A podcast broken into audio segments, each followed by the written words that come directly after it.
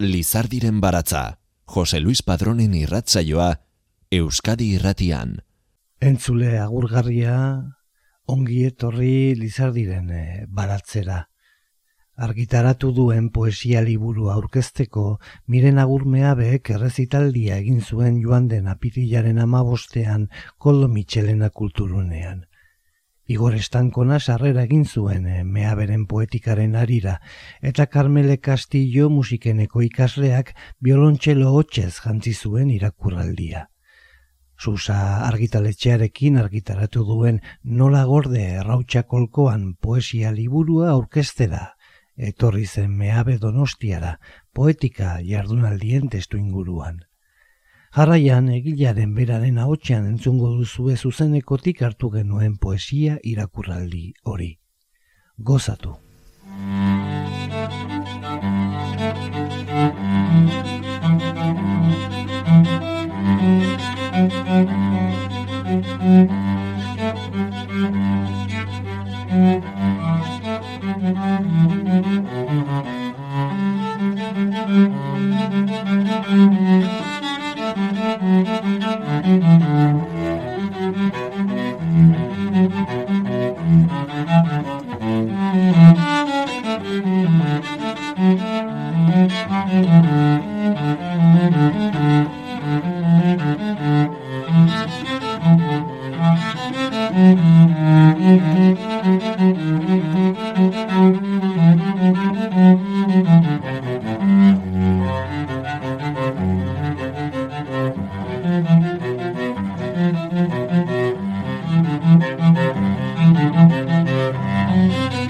Música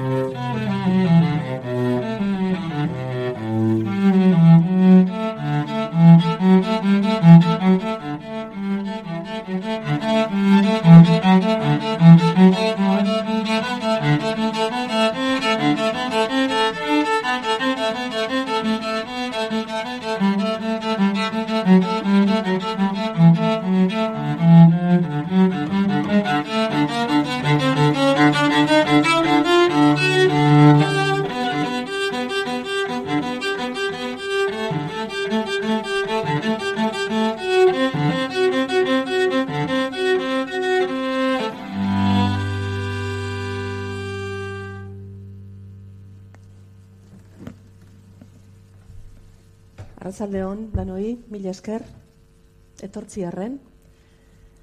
Eskerrik asko antolatzaileei, bizotzez eh, eskerrik asko.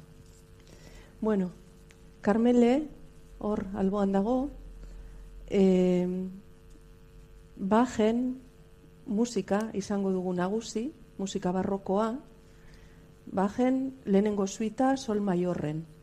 Hm?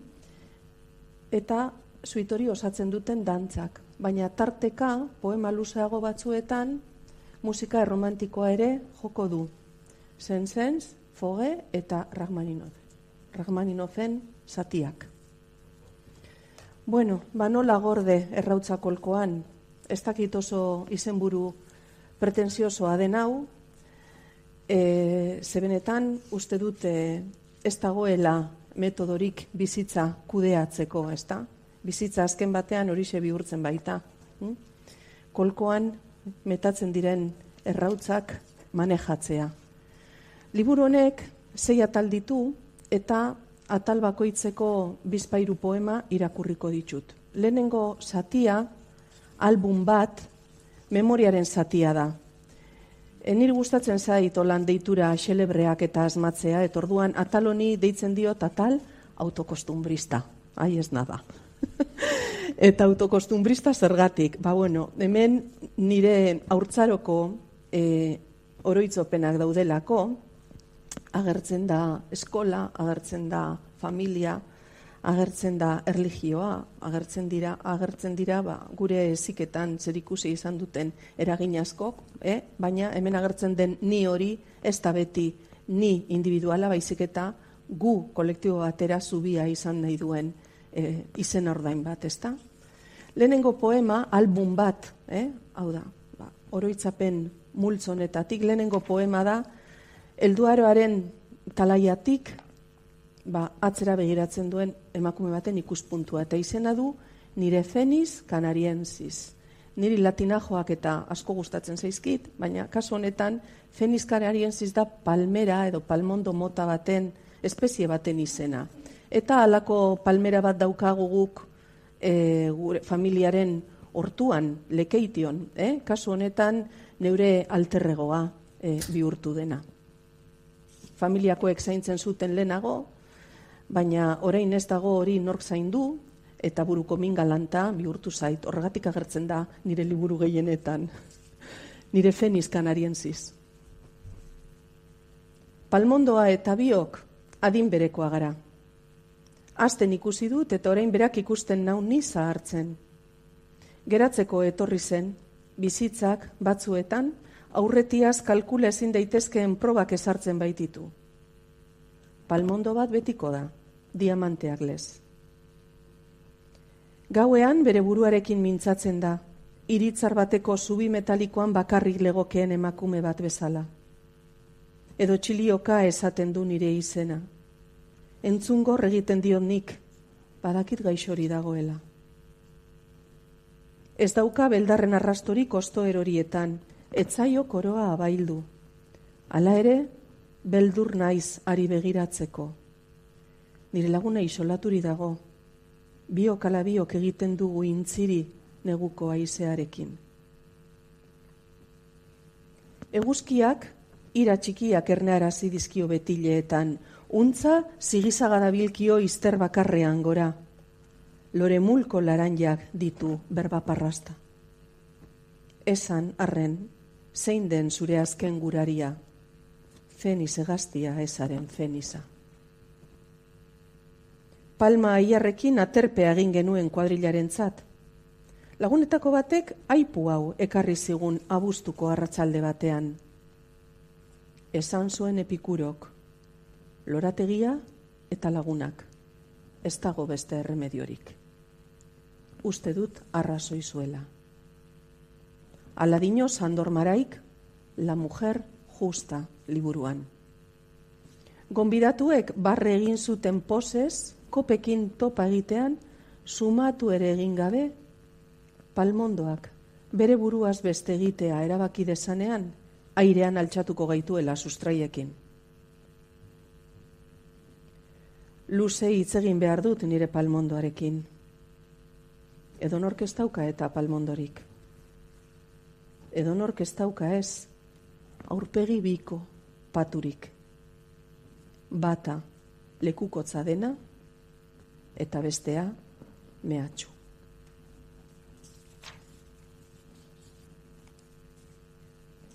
Kromoak. Galtzen ikastea kromo bakoitza zen aingeru baten botoa. Brillantinak, atzamarretan itzatzita, maa bihurtzen gintuen. Zilegi zen kromoari putz egitea punteria doitzeko, baina zoria etzegoen beti norberaren alde. Agurra onartzea. Bere kromoen kajan galdutako neskatxoak, tinta txinatarrez diar du, bihotza pintatzen.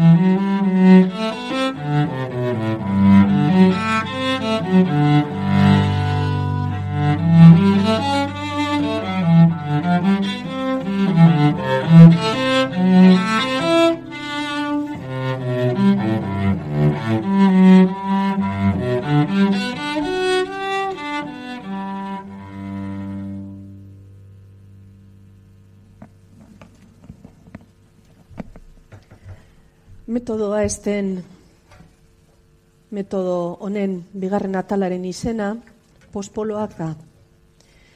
Pospoloak eh, ba, historiako asmakari handienetako bat izango dira, seguruenik.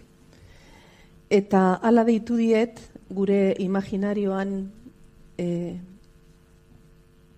garrantzitsua diren hainbat emakumeri. Atal honetan, celebrity sorta bat e, topa dezakegu, ba, hogeta bigarren mendeko Ellen Ripley, alien pelikulako tenientetik hasi, eta historia aurreko Aila Kromainon bitartea, ezta? Aila Kromaiona bitartean.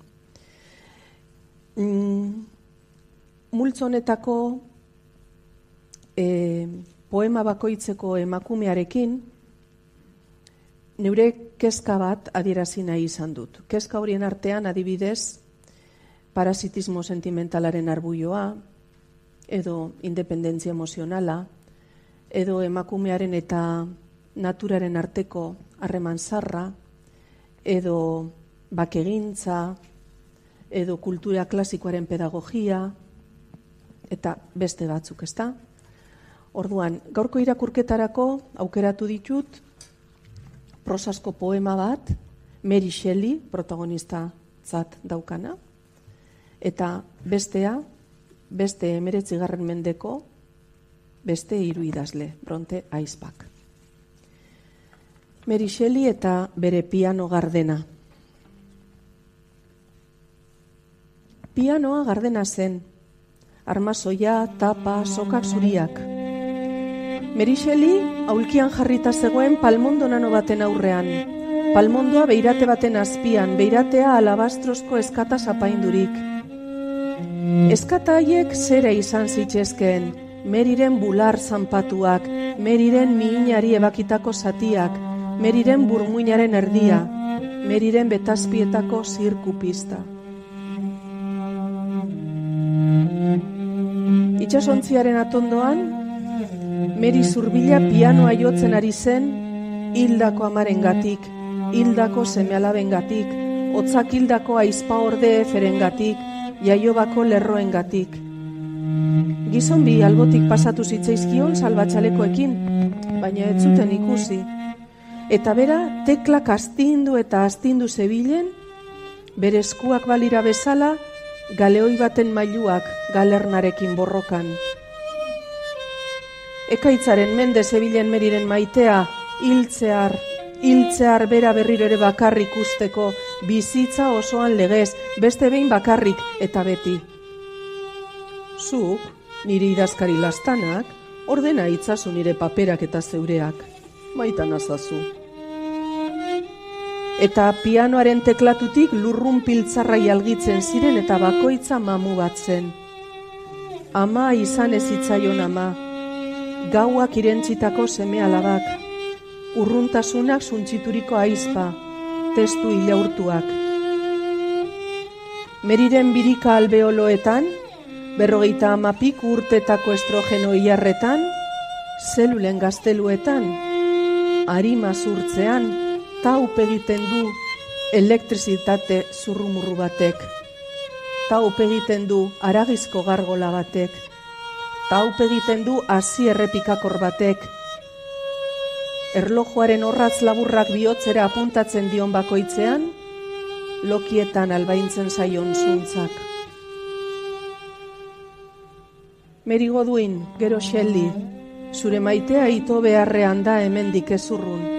Eta Byronek, zutik itxas leize baten aurrean, lerdokeriak aldarrikatzen ditu uluka. Ala nola, maitasuna bizitzaren parte bat dela giza semeentzat. Baina emakumeentzat aldiz, bizitza osotara. Eta orain, Portobeneren etxerako aire freskagarriak haren izena daukate eta txanelen perfume bombiltxoetan saltzen dira. Eta moilako hormetan grafitiak errepasatzen dituzte George Sandek, Montesquiek, Pasolinik, Dantek.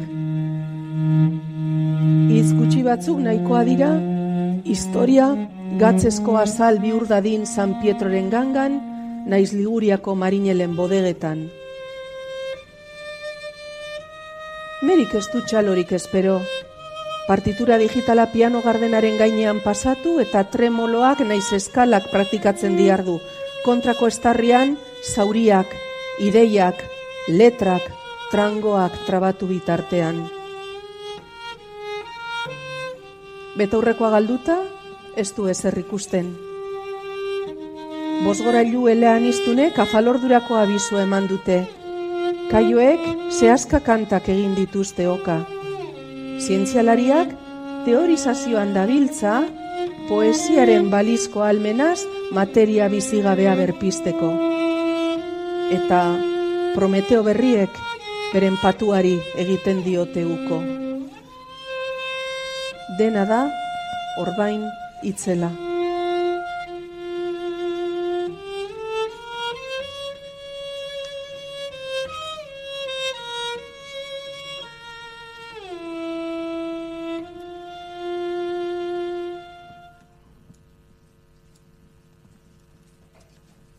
Emily Bronteren poema bateko bertsolerro bat da, nire poema honen goiburu.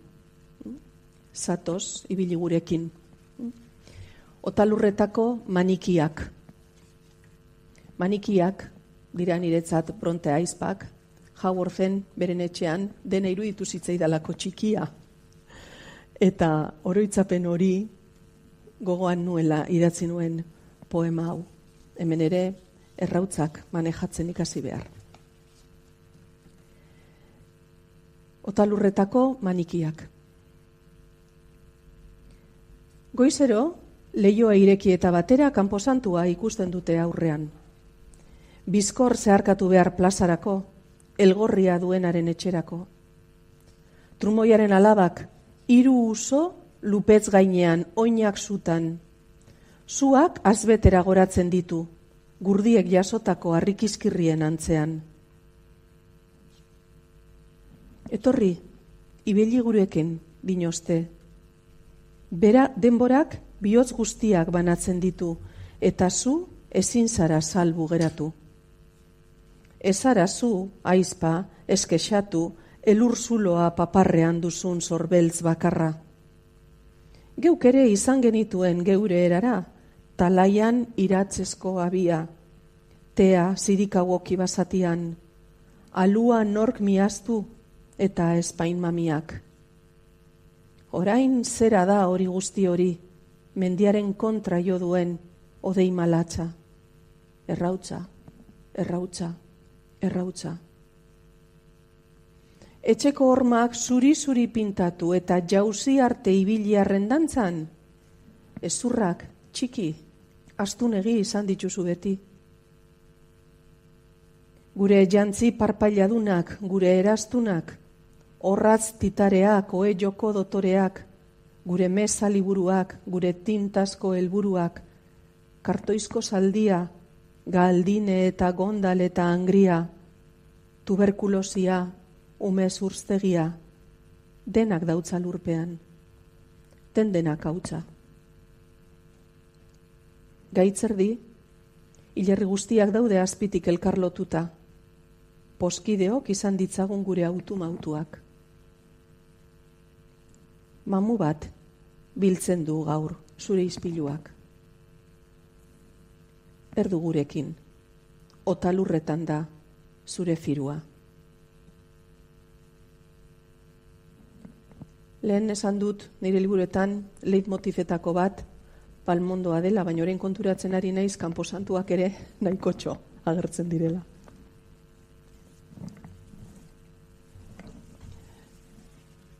Lehenengo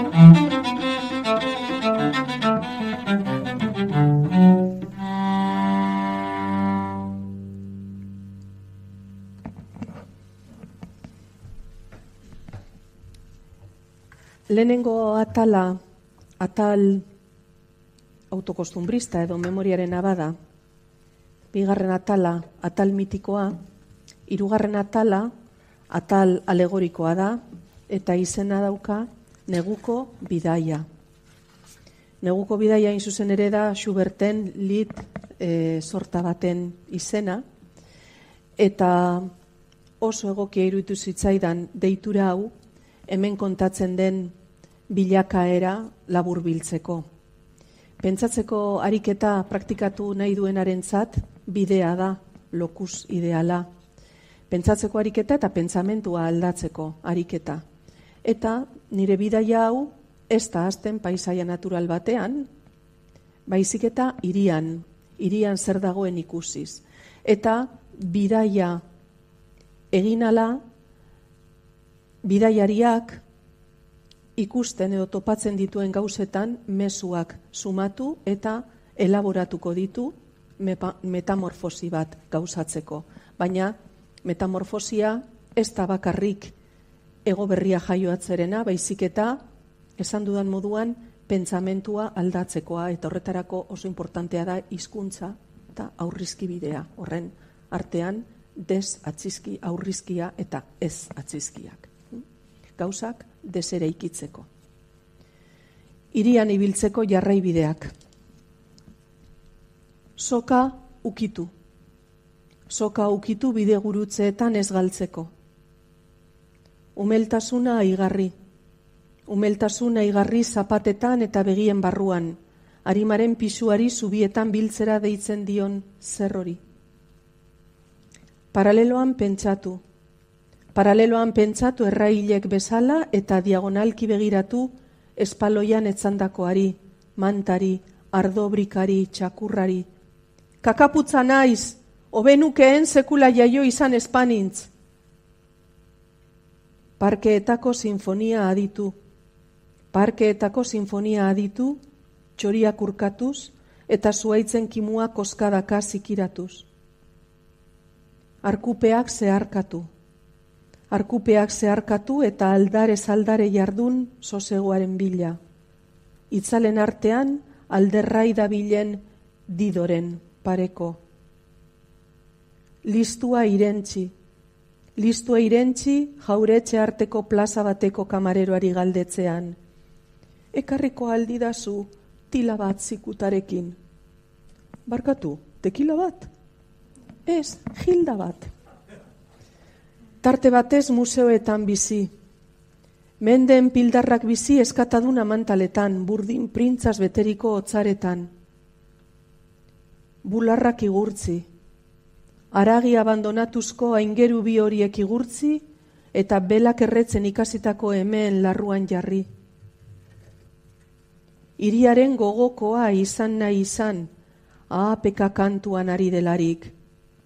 Kutsa bat naiz, zo bat naiz, karpeta bat naiz. Hemen, beti dago tokia beste piztia batentzat, jainkoaren zerrendetan legez. Egoak jantzita dituzula egiaztatu, jakinik ilunpean ez dela urrezko zagarrik. Oinetan geratzen zaizkizun behatzak zenbatu, uso gaixoa. Eta soka ukitu, soka ukitu, soka ukitu.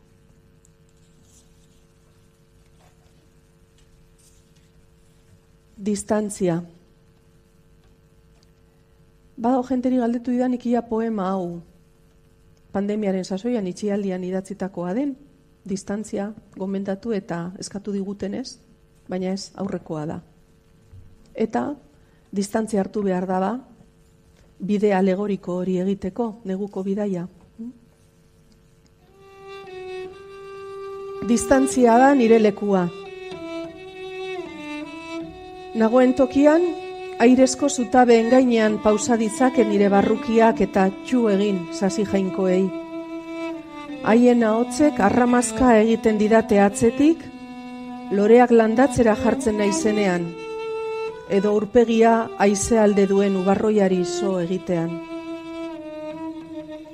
Hemen, askatasunaren baliokide dira, esteetako mina, zapatu iluntzea leioti begira, ezurren krakada konpainia piztiari gabe, latxe mutu zaporeko arnaza geldoa, asfaltoan zapaldutako tximeleta zuri beltza.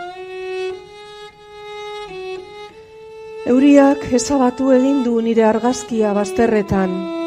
Horrek esan nahi du, lagunek ez nautela aipatzen eta azkenerako denok sinistu dugula inoiz ez naizela bizi izan.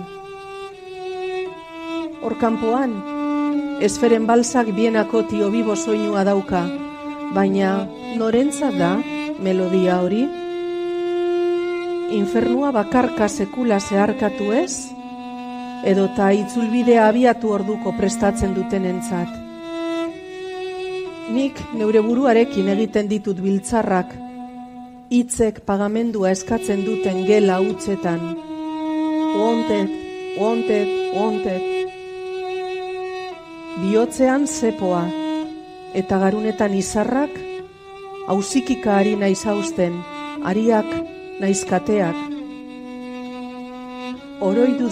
Sorionaz, zer egin ebatzi bitartean. Distantzia da, nire lekua, orain.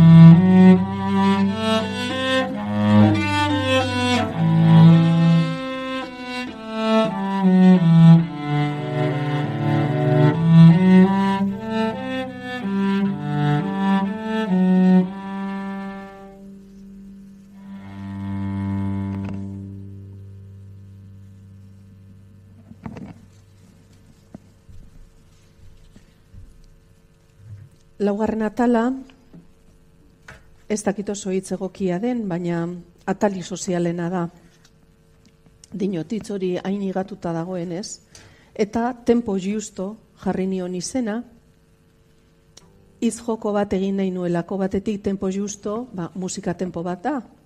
Baina bestalde batetik, uste dut, ba, horrela etiketa daitekela ironiaz gure garaia, hain zuzen justiziatik gutxi daukalako. Eta atal honetan, e, ba, munduarekiko e, ardura e, azaltzen alegindu naiz. Hemen agertuko dira, ba, gerraetako biktimak agertuko dira migrazioak, mugen itxiera, indarkeria, mota askotakoa, eta poemetako batean gogo eta bat egin nahi izan nuen guk horretan guztian daukagun parte hartzeaz. Horregati deitu nion la modez konsientzia txarra. Gainera, poemonen hasieran e, boskoren, bosk, eh, boskoren e, atseginen baratzea edo jardin de las delicias e, pinturaren e, aipu bat egiten da, ba, gure munduaren e, ustelkeria maila edo adierazi nahian. Atseginen baratze bat telebistan. Bosko bera ere zurbilduko litzateke ikusita. Lemuriako fantasmak metropolietan batzartu dira. Merkatuen logikak, sorkari itxurgak botatzen ditu mundura. Ganbaran zentauro zauritu bat besterik etzaigu geratzen, ezein balentria gauzatzeko ez gauza. Baletor norbait jaikitzen laguntzeko, oiukatzeko etximena baino oldartzuagoa dela gogoa.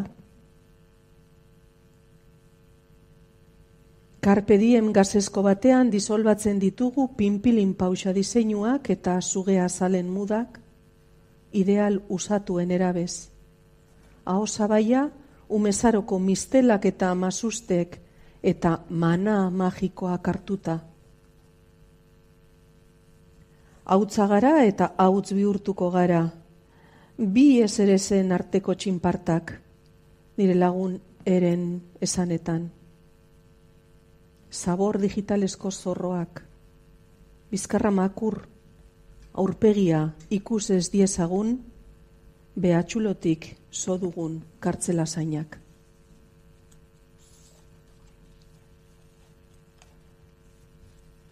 Flotean flotean utzi dut gorputza.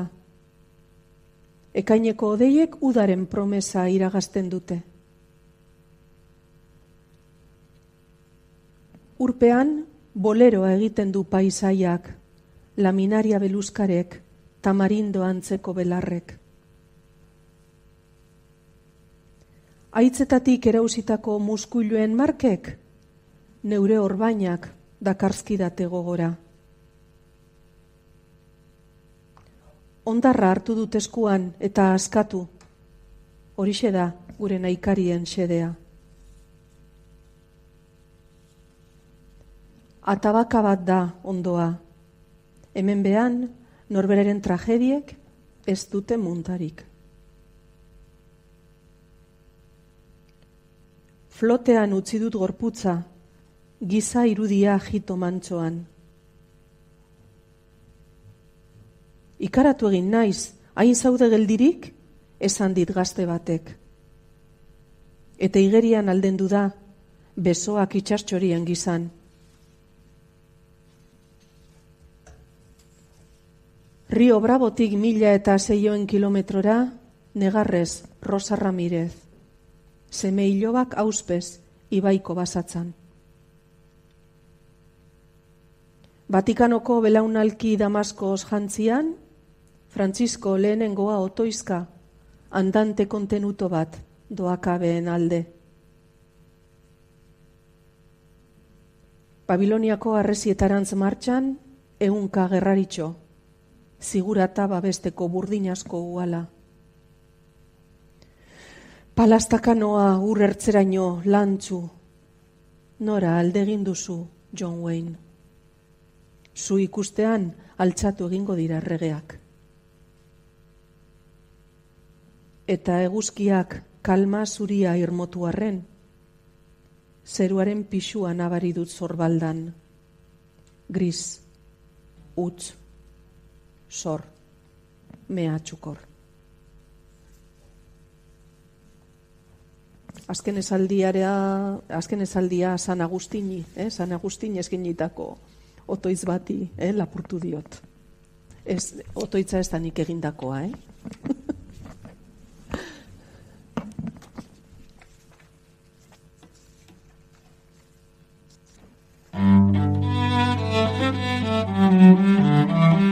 Mm-hmm.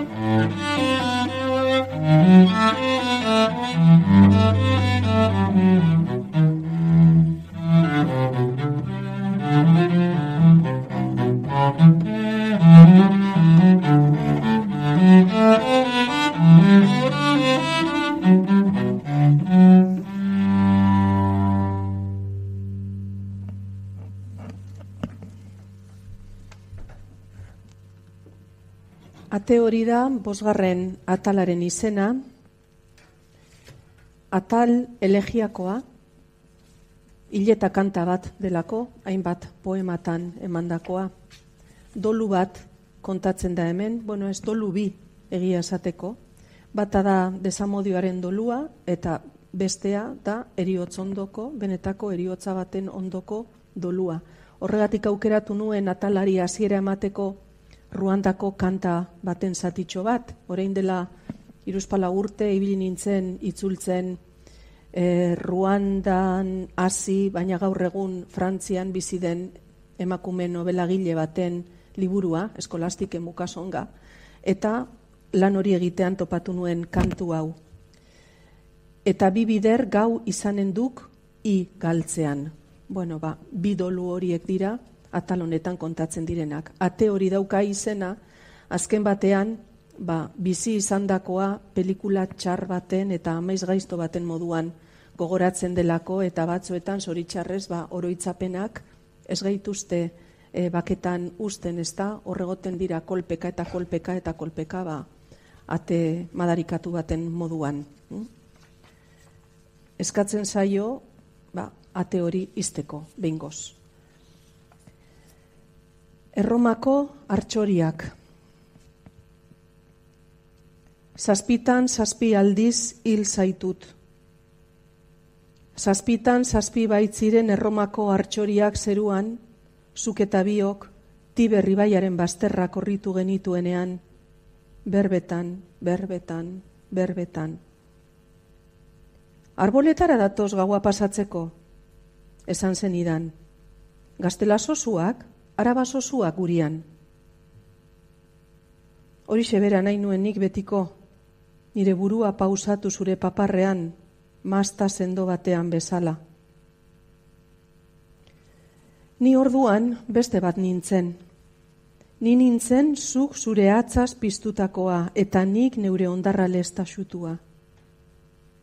Kilometroak egin zituzten nire zapatek, orduan txalupa, orain berriz katabutak.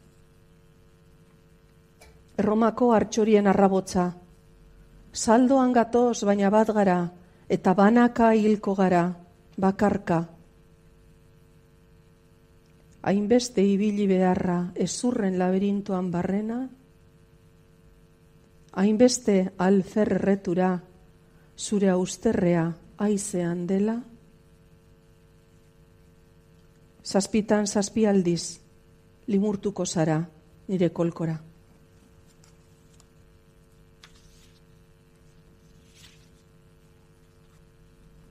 Eta bigarren poemaren izenburua kronika. Kronika hau oso ezaguna egingo zaizue. Pandemiaren deskribapen estilizatu bat delako.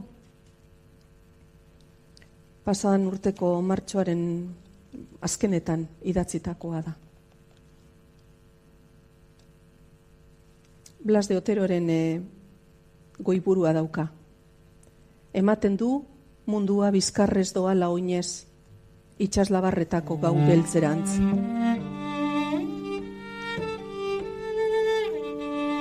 Ez zaude, apokalipsiak festa jantzia ipini eta distopia hitzak ahoa goxatu digunean. Ez zaude, baserrian hauntzak aumeak egin eta zure alabak ontzei iragarri dienean. Ez zaude jada, supermerkatuko otarraizka paketean, kozidos, etiketaren ordez, COVID-2 irakurri dudanean. Ez zaude, ilkutsek txanda gorde behar dute, ejerzitoak zorrotzago estutzen ari dira mugak. Ez zaude, Geranioari galdetzen diot, nola eutxi bete-betean joko nauen oinastarririk etorri ezean. Ez zaude ez ez, zure lankideak kalera bota dituzte, dendak itxi, barazkiak sarrasteldu egin dira, artistak isildu. Ez zaude, gambara ustu dut, ilea tindatu, lapikoa astindu, amodioa zure itzalarekin egiten jarraitzen dut. Ez zaude. Andre Moskorti bat ujika dabil plazan, berarentzat delakoan balkoietako txalo zaparra da. Ez zaude ez. Trakeotomiak, giltzurrun erausketak, zorabioak, isuriak, endotelio lehertuak, konbultzioak, Ez zaude da, esan dut, bai. Bazeunde, esango zenuke Winchester bati oratuta. Kanpora satanaz, ni rambo berria naiz. Triste, triste jarri da mundua. Lakrimosa diesira, lakrimosa diesira. Minoro da absolutua, minoro da erlatiboa. Ez dakit non den zentzabidea. Olatuak, uartea, kalatxoriak. Faltan dut zure atzkozkorren deia atean. Sekula izango ez dugun, itzase, eder, luzea.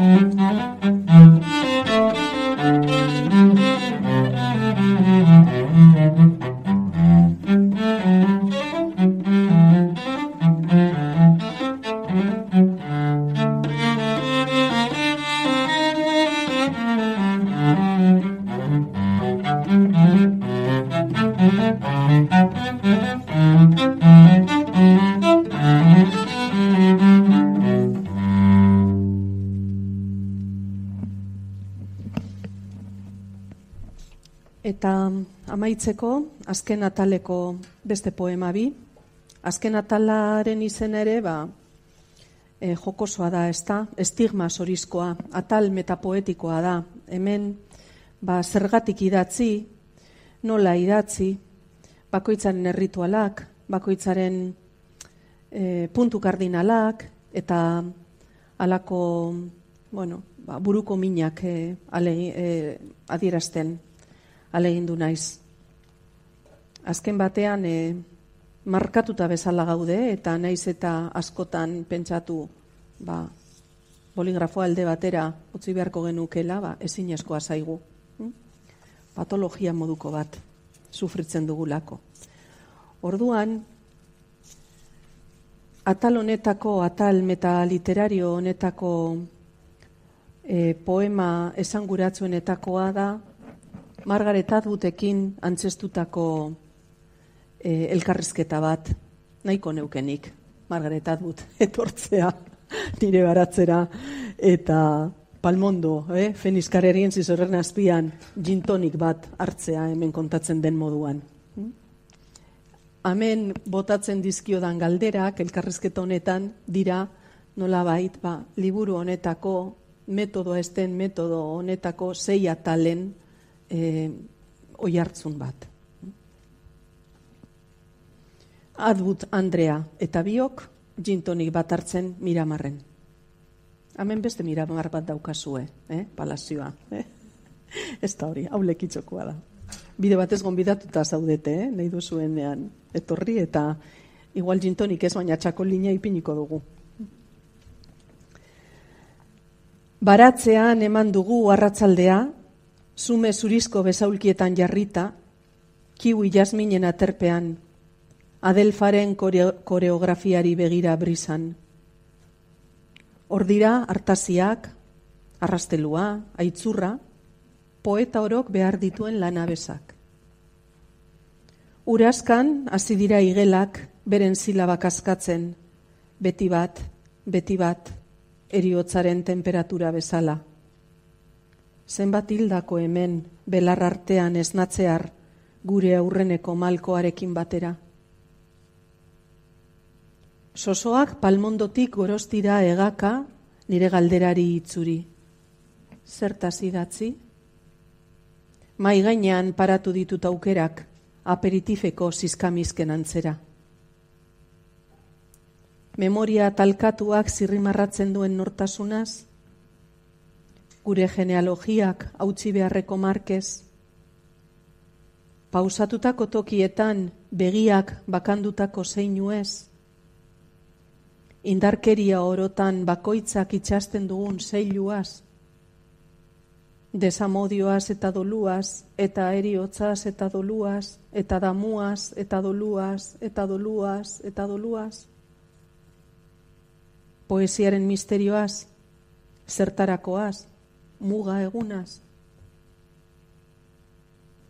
Elur maroak ez daki uradenik. Errautza zer da? Zer izan zen oroitu ezin duen hautza. Xilik, eten dit margaretek gogoeten jitoa, esku zimurrarekin neure eskuari helduta. Atera ezazu beste kopa bat, maidirez, zer egiten duzun? ez du larregi inporta.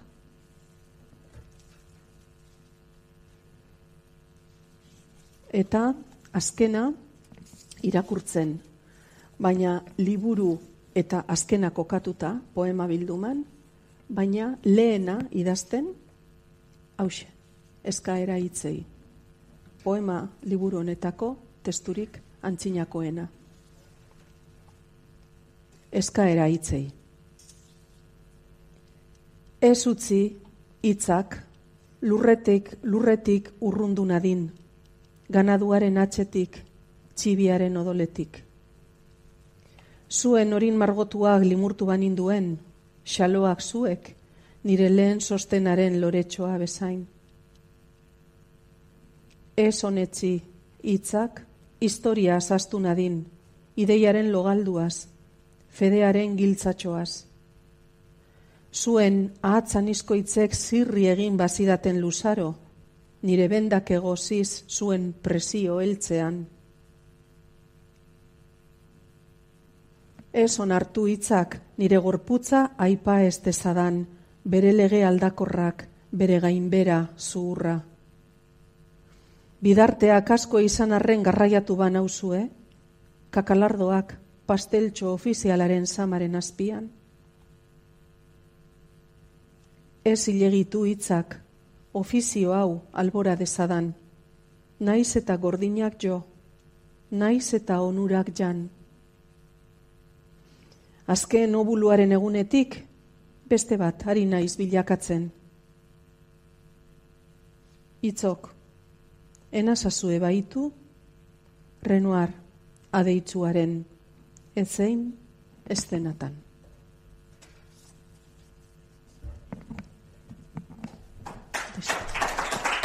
Eskerrik asko. Eskerrik asko, Carmelo. Eskerrik asko.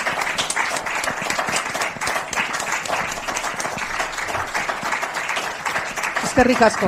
Aurrengo batera arte. Merci. Nola gorde errautxa kolkoan poema liburua argitaratu du miren agurmeabek, susa etxearekin. Liburua aurkezteko egileak errezitaldia egin zuen joan den apidilaren amabostean, Igor Estankona literatura kritikariaren eta Carmele Castillo biolontxelo jole gaztearen laguntzarekin. Donostiako Koldo Michelena kulturunean izan zen irakuraldia, poetika egitasmoaren baitan. Hori ekarri dizuegu gaurkoan, miren agurmea idazle bizkaitarra bere poema berriak irakurtzen jendaurrean. Aukera politxa izan dugu punta-puntako poeta euskara zentzuteko. Eta etorriko dira berriak. Bien bitartean, segi aurrera. Agur, datorren asterarte. Lizardiren baratza, Euskadi irratian. Jose Luis Padrón.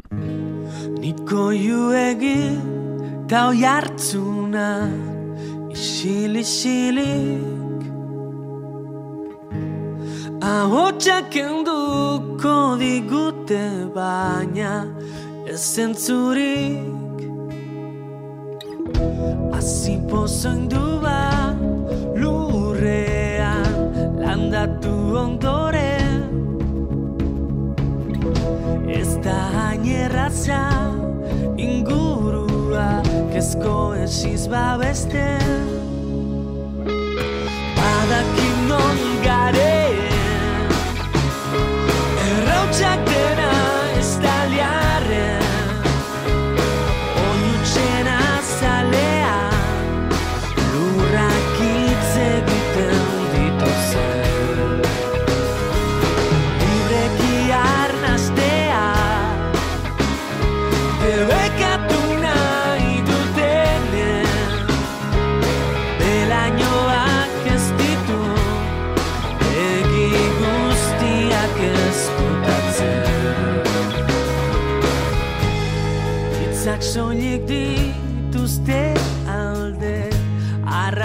casar.